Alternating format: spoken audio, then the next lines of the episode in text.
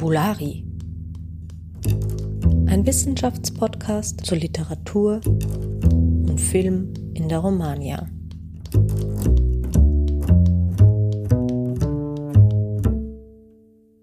Ja, hallo und herzlich willkommen auch in dieser Woche zu Fabulari.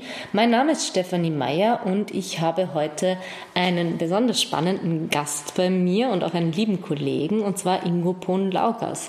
Hallo lieber Ingo, kannst du dich kurz unseren ZuhörerInnen vorstellen?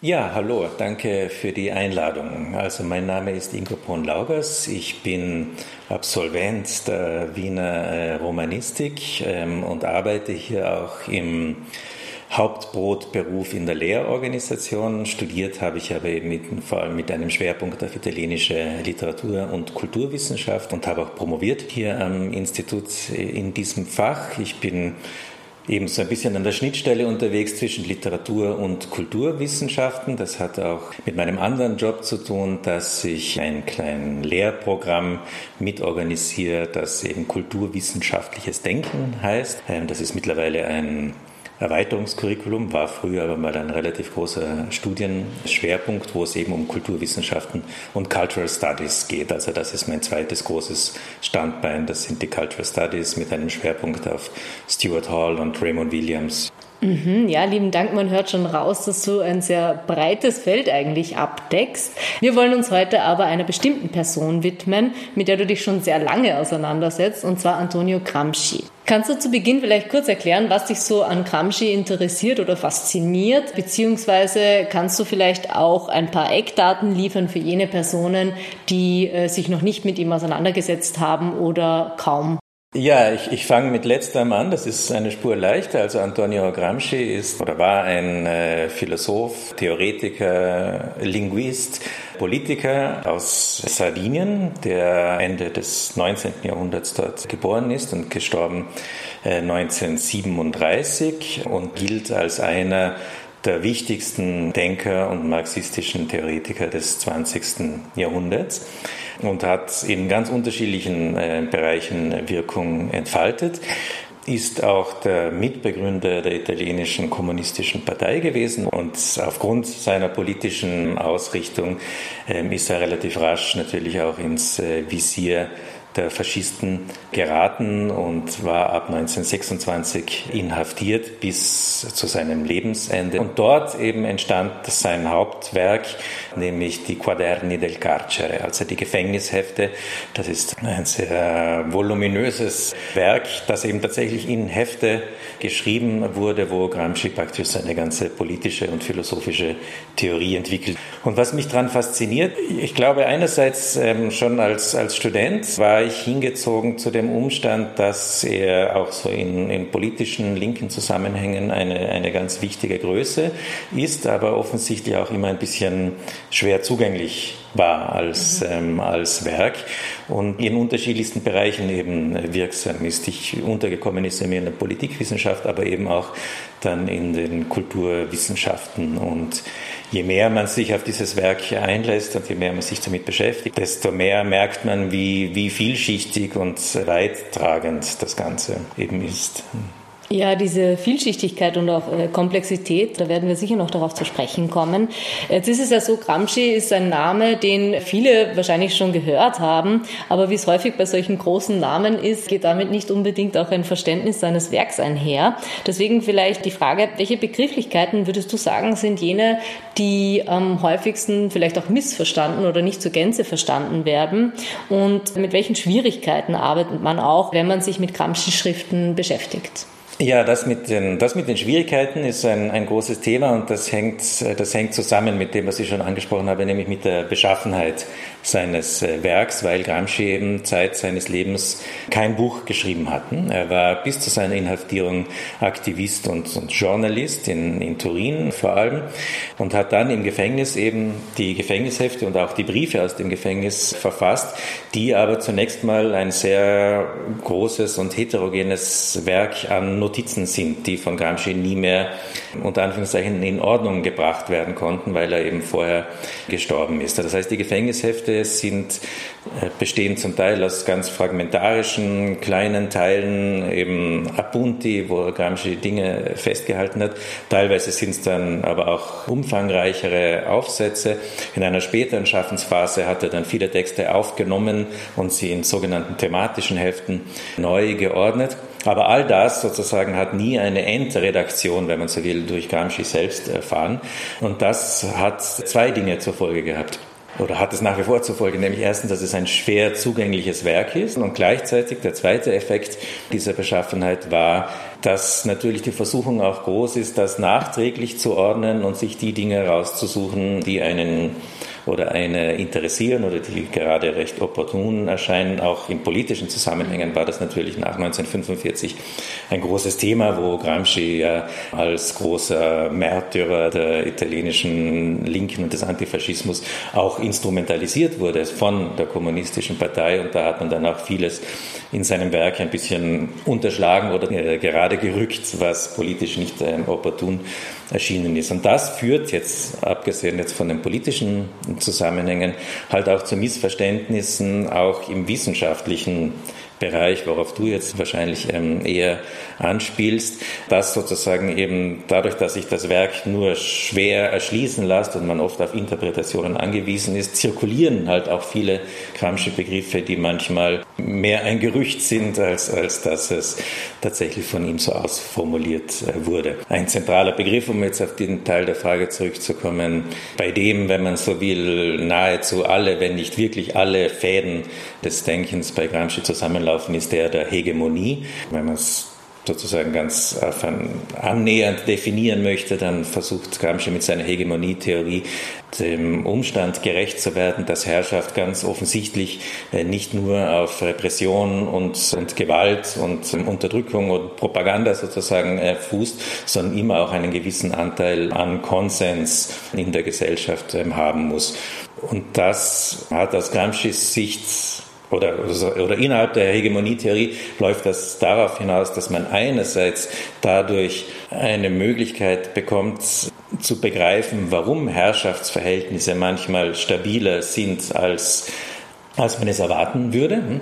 Hier ist aber auch klar, muss man auch in den Blick haben, aus welcher Perspektive Gramsci schreibt. Gramsci war ja selbst ein Aktivist in den 1910er und 20er Jahren in Turin und war somit ein Zeitzeuge der sowjetischen Revolution.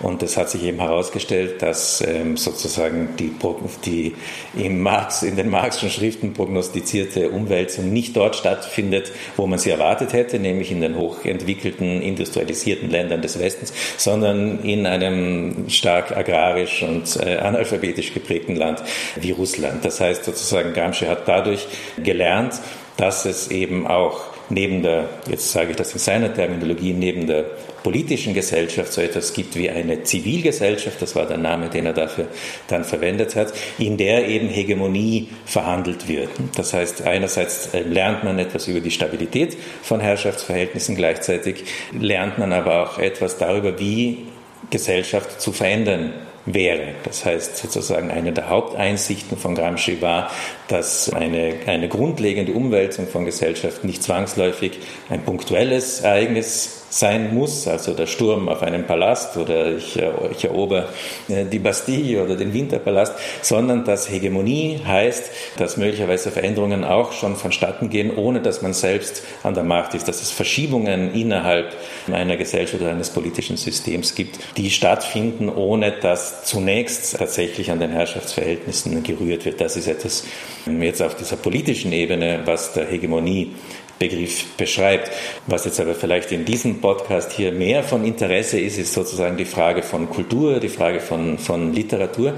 Das ist aber kein anderes Thema, sondern das gehört zu diesem Thema, weil wenn ich nämlich über Zivilgesellschaft spreche und wenn ich über den Alltagsverstand, womit der nächste Gramsci-Begriff eingeführt wäre, wenn ich über den Alltagsverstand äh, nachdenke, also über den Senso Comune, wie das bei Gramsci heißt, also wie die Leute auf einer popularen Ebene selbst philosophieren. Gramsci sagt ja, alle Menschen sind in einer gewissen Weise äh, Philosophen, weil sozusagen die, die große wissenschaftliche Philosophie Ablagerungen hinterlässt im Denken der Menschen. Das ist eine Metapher, die Gramsci tatsächlich verwendet. Also hohe Philosophie hinterlässt Sedimente im Alltagsdenken der Menschen. Und das muss in den Blick genommen werden, wenn ich mich mit Hegemonie befasse, wenn ich mich mit der Zivilgesellschaft befasse. Und da eben spielt natürlich auch Literatur und Kultur eine große Rolle, weil Gramsci sozusagen hier ein Kulturwissenschaftler war, noch bevor es diesen Begriff gegeben hat, indem er sehr wohl den politischen Charakter in den Blick genommen hat von Kultur, von Alltag, von Alltagskultur und eben von Popularkultur. Und das war jetzt auch das Thema in Bezug auf Literatur, mit dem ich mich dann eben auch intensiv beschäftigt habe. Ja, ein Stück weit hast du meine Frage jetzt schon vorweggenommen, aber vielleicht können wir noch ein bisschen näher darauf eingehen. Und zwar, wie sieht es denn jetzt nun aus mit diesem Kulturbegriff, den Gramsci da gewählt hat? Also man muss es ja etwas differenzieren auch bei ihm, Kultur, Literatur bzw. Kunst. Kannst du uns ein bisschen mehr zu diesen Zusammenhängen erzählen? Der Kulturbegriff bei Gramsci ist, äh, ist ein schwieriger äh, Begriff und es ist ein, ein, ein, Schlüsselbegriff äh, wieder bei ihm. Das merkt man auch beim Übersetzen. Also wie gesagt, ich habe ja ähm, jüngst auch wieder übersetzt und, und das große Projekt in Deutschland, die über, über Jahre hinweg die ganzen Gefängnishefte übersetzt haben, haben sich unter anderem auch mit diesem Begriff intensiv beschäftigt, weil er eben von Gramsci anders belegt wird, als man herkömmlich meinen möchte. Hm, ich bringe eine Stelle in Erinnerung, die, die ich recht prägnant finde. Da, da schreibt an einer Stelle in den Gefängnisheften, man sollte mal eine statistische Erhebung machen und sich genau anschauen, wie viele Menschen innerhalb einer bestimmten Gesellschaft im Kulturbereich tätig sind, also über die in der Kultur aktiven Leute. Zum Beispiel, sagt er, und jetzt würde man glauben, jetzt kommen Theaterdirektoren und Galeristinnen, er sagt zum Beispiel Ärzte, Lehrer, Offiziere und so weiter. Das, ist, das macht stutzig, bringt aber eben zum Ausdruck, dass Gramsci eben einen sehr politischen Begriff von Kultur hat und einen sehr weiten Begriff von Kultur und und zwischen diesen beiden Attributen besteht ein Zusammenhang. Ein Kulturbegriff, der weit ist, ist zwangsläufig ein politischer Kulturbegriff, weil er eben das Gesellschaftliche einbezieht und mitdenkt. Das sind aus heutiger Sicht vielleicht Selbstverständlichkeiten, aber das sind Selbstverständlichkeiten, die sich dem Cultural Turn, wenn man so will, mhm. verdanken. Und der Cultural Turn seinerseits verdankt viel auch ähm, diesen Zugang zu kulturellen Verhältnissen, der von Gramsci geprägt ist. In den Cultural Studies ist das, eine, ist das sehr explizit. Also Stuart Hall und, und sozusagen diese Generation von Cultural Studies Leuten beziehen sich ja ausdrücklich auf Gramsci. Zurück zum Kulturbegriff aber eben. Also in dem Moment, wo der Kulturbegriff ein, ein, ein politischer und gesellschaftlich gefasster ist, hat er immer auch etwas mit Hegemonie zu tun. Deswegen ist genau genommen das, was oft als Begriff zirkuliert, dass man von kultureller Hegemonie spricht, ist genau genommen ein Pleonasmus, weil Hegemonie ist zwangsläufig eine kulturelle. Wenn sie nicht kulturell ist, ähm, dann ist das keine Hegemonie. Mhm. Ja, was man sehr schön sieht, wenn man dir zuhört, ist, dass es auch immer eine Verbindung gibt. Also der politische Aspekt, der kann man einfach nicht ausklammern, auch wenn man sich mit Gramsci beschäftigt. Du hast uns ja auch einen Textausschnitt mitgenommen, der sehr gut zu dieser Thematik passt, beziehungsweise der nochmal klarer herausarbeitet, wo Gramsci auch beispielsweise zwischen Kultur und Kunst eine Unterscheidung macht. Möchtest du den kurz unseren Zuhörerinnen zugänglich machen? Ja, da kommen wir eben auf, auf, auf das zu sprechen, was du jetzt schon vorhin angesprochen hast, nämlich nämlich auch diese Unterscheidung kann man es nicht nennen, aber, aber diese analytische Differenzierung über Kunst oder über Kultur sprechen. Die Stelle, die ich mitgebracht habe, entstammt einem Brief, den Gramsci an seinen Sohn verfasst hat. Gramsci hatte zwei Söhne, wovon den zweiten nie persönlich kennengelernt hat, eben aufgrund der der tragischen Lebensumstände. Die leben mit seiner Frau in der Sowjetunion und wachsen mit einer sehr rigorosen sowjetischen Erziehung aus und das Kind schreibt seinem Vater einen Brief und lässt sich darüber aus, dass selbst in der Sowjetunion immer noch so bürgerliche Autoren wie Tolstoi so hoch gehalten werden. Und Gramsci nun antwortet seinem Sohn und sagt, das mag aber auch damit zu tun haben, dass ein Autor wie Tolstoi einfach auch gute Literatur geschrieben hat. Und vielleicht lesen wir kurz diese Stelle.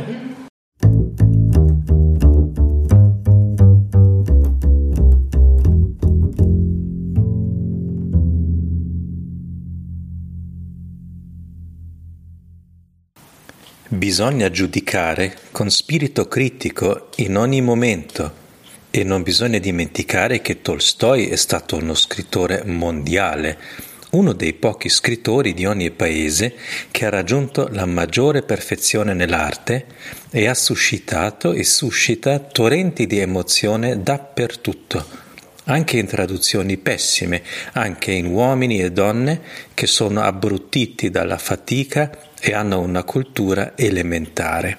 Tolstoi è stato davvero un portatore di civiltà e di bellezza e nel mondo contemporaneo ancora nessuno lo ha eguagliato.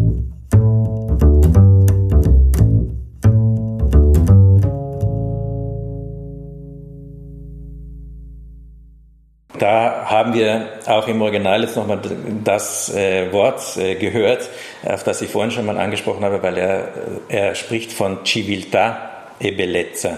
Und Civiltà könnte man in diesem Zusammenhang tatsächlich als Kultur übersetzen und wurde auch immer wieder als Kultur übersetzt. Und hier haben wir diese Parallelführung von Kultur und Schönheit.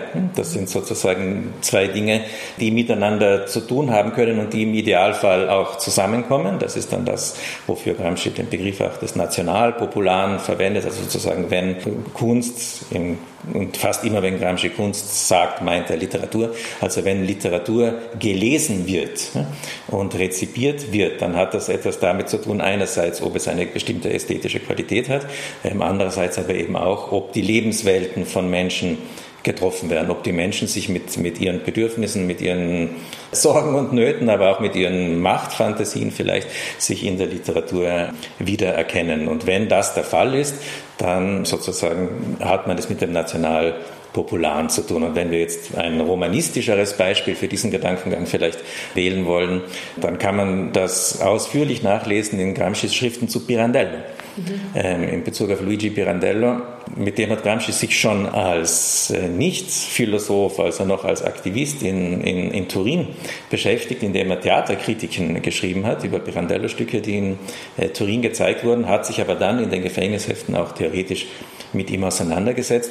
Und die Auseinandersetzung mit Pirandello äh, gibt uns auch Gelegenheit, einen anderen ganz zentralen Gramsci-Begriff äh, einzuführen, nämlich den der Intellektuellen. Mhm. Gramsci sagt ja, auch das ist ein sehr berühmtes Zitat, das viele kennen, äh, alle Menschen sind Intellektuelle, aber nicht alle haben die Funktion von Intellektuellen. Also auch der intellektuellen Begriff ist bei Gramsci sehr spezifisch ähm, besetzt und ist ein politischer Begriff. Die Intellektuellen sind die, die in der Zivilgesellschaft eine organisierende Funktion haben, die sozusagen Akteure und Akteurinnen dieses Ringens um Hegemonie sind ähm, und die eben einer bestimmten gesellschaftlichen Gruppe entstammen können und jetzt nicht zwangsläufig Intellektuelle im herkömmlichen Sinne sind, traditionelle Intellektuelle, wie Gramsci sagen würde, also jetzt nicht zwangsläufig die Belesenen oder die, die die Akademiker und Akademikerinnen, sondern Intellektuelle werden so definiert als politische Akteure in einem bestimmten Zusammenhang.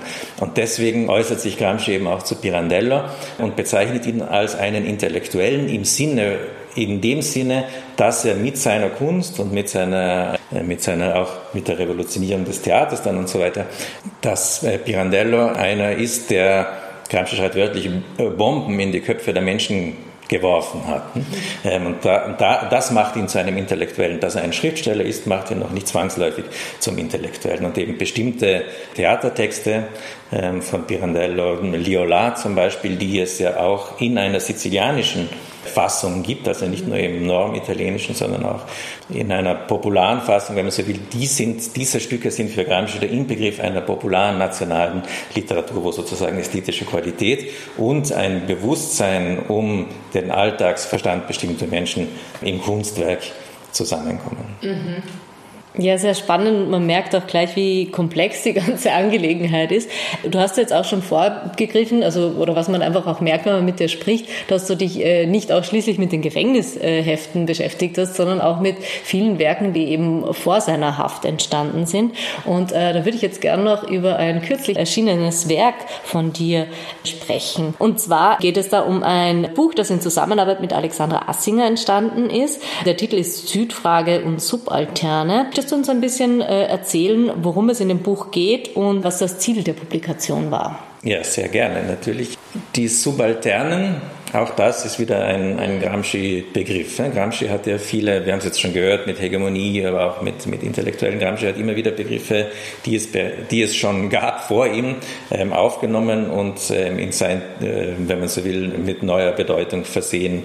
Und der subalternen Begriff ist einer, der auch international große Karriere gemacht hat. Das ist auch deswegen spannend, weil in der ersten großen Welle der Gramsci-Rezeption in Italien, also in den Jahrzehnten nach dem Zweiten Weltkrieg, aber dann ab 1975 als eine kritische Gesamtausgabe der Gefängnishefte erstmals äh, zugänglich äh, war.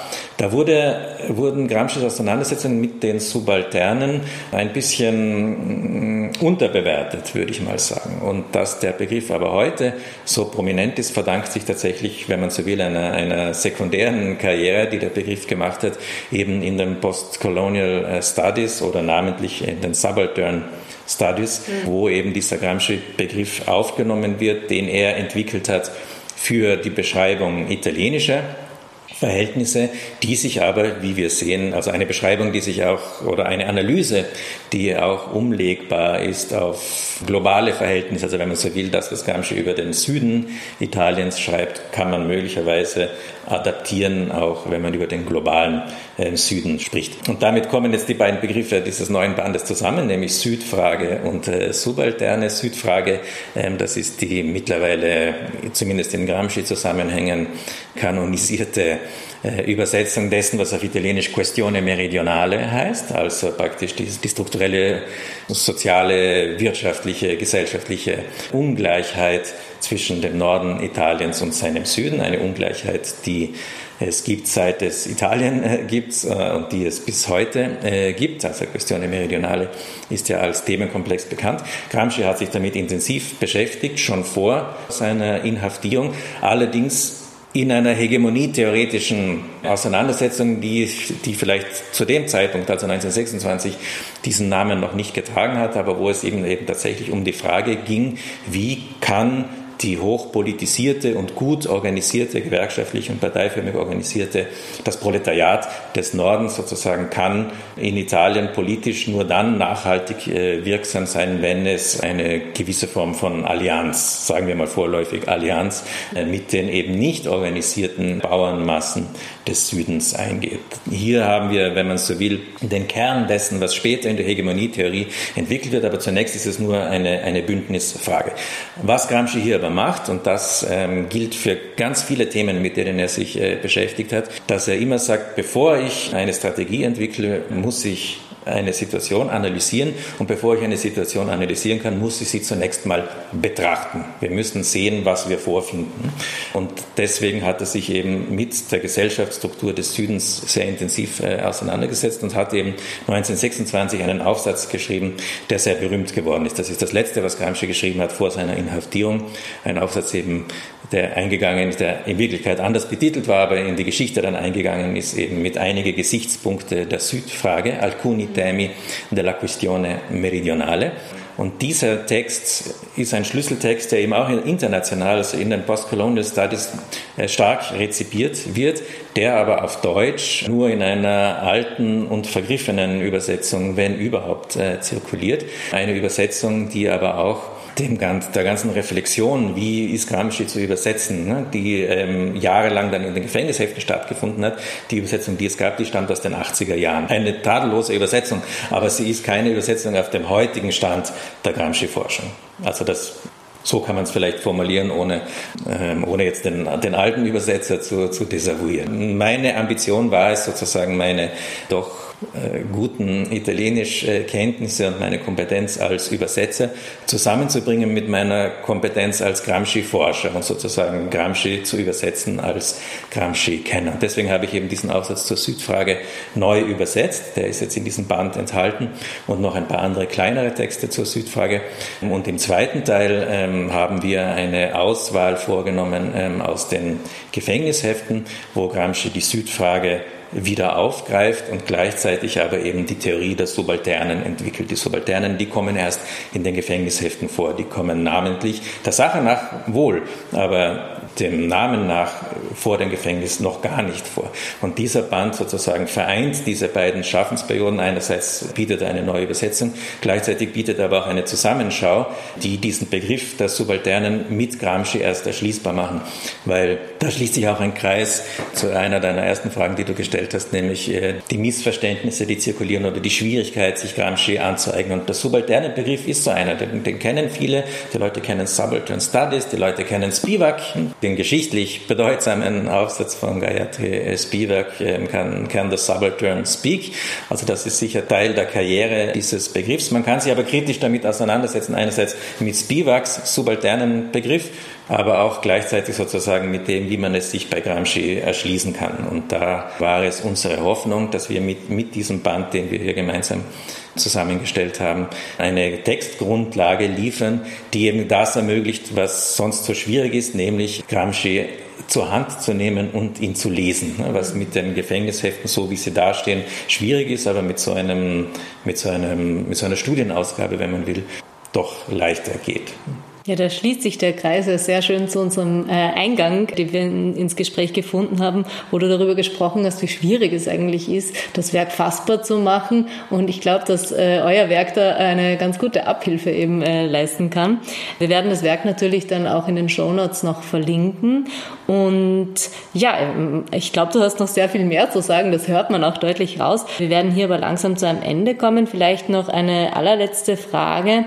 Und zwar, wir haben ja schon gehört, dass dass bei Gramsci viele Begriffe quasi unauflösbar miteinander verbunden sind. Hegemonie wurde sehr oft angesprochen, Kultur, Politik eben, Kunst, aber auch Bildung.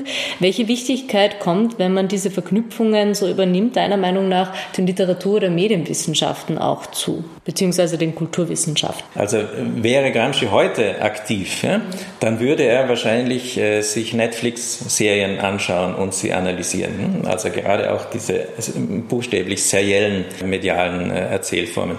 Zu seiner Zeit gab es keinen Netflix, aber es gab Fortsetzungsromane und die haben ihn interessiert. Also diese Romane sind Appendice, die sind eben sozusagen Romane, die eben in Einzelepisoden in den italienischen Zeitungen erschienen sind. Die hat er sich angeschaut, genau unter dem Gesichtspunkt eben auch der Frage, warum zirkuliert eine bestimmte Literatur. Also all das, was wir heute auch kennen als, als Literatursoziologie, das ist genau das, was Gramsci eben betrieben hat, indem er sich fragt, welche Werke werden gedruckt und welche nicht, welche, welche zirkulieren und welche nicht und vor allem welche werden gelesen ähm, und welche nicht an einem bestimmten Ort zu einem bestimmten Zeitpunkt. Also auch dieser Aspekt der Historizität, dass wir immer, jede Analyse immer auch orts- und zeitgebunden zwangsläufig ist, spielt eine zentrale Rolle.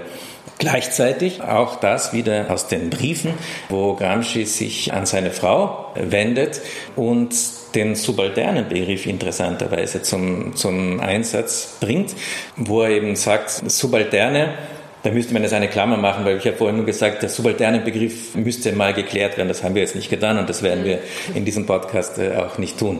Ähm, aber täten wir es, dann müssten wir äh, zunächst mal festhalten, dass eben der Begriff der Subalternen ein ein politischer Begriff sein kann und eben bestimmte gesellschaftliche äh, Gruppierungen meint, die nicht hegemoniefähig sind, aus, aus unterschiedlichen Gründen. Es ist ein soziologischer Begriff, wenn er angewandt wird auf die Bauernmassen hier jetzt des Südens, also wo Gramsci so ähm, direkt und indirekt den subalternen Begriff entwickelt, indem er die Gesellschaftsstruktur Süditaliens analysiert.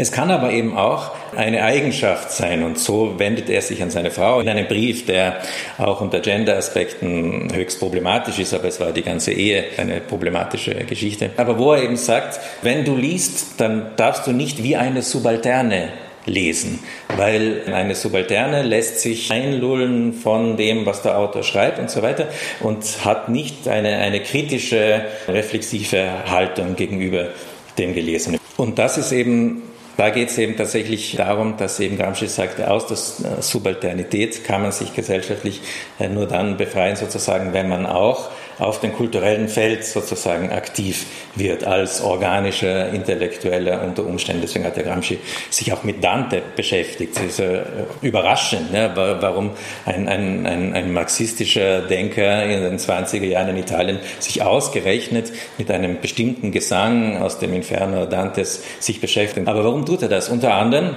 tut er es, um sich mit Benedetto Croce anzulegen, der natürlich der philosophische und intellektuelle Übervater jener Jahre war. Und, und Croce war in vielen Dingen eine unanfechtbare Autorität, unter anderem eben in der Dante-Exegese. Und, und Gramsci nun legt sich mit äh, ausgerechnet beim Dante-Thema an.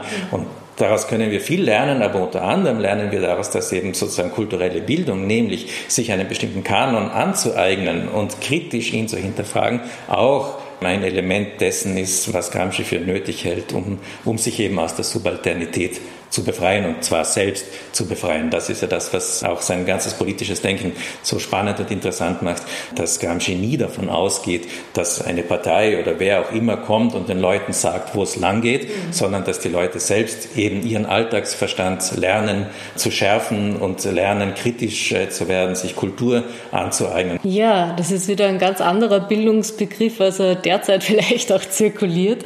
Ja, also äh, wer noch Lust hat, äh, mehr in dein Wissen Wissen einzutauchen, kann sich ja deine Werke noch ein bisschen ansehen. Und ja, vielen lieben Dank, dass du dir heute Zeit genommen hast für das Gespräch. Ja, vielen Dank. Ich bedanke mich für die Einladung und für das Interesse. Arrivederci.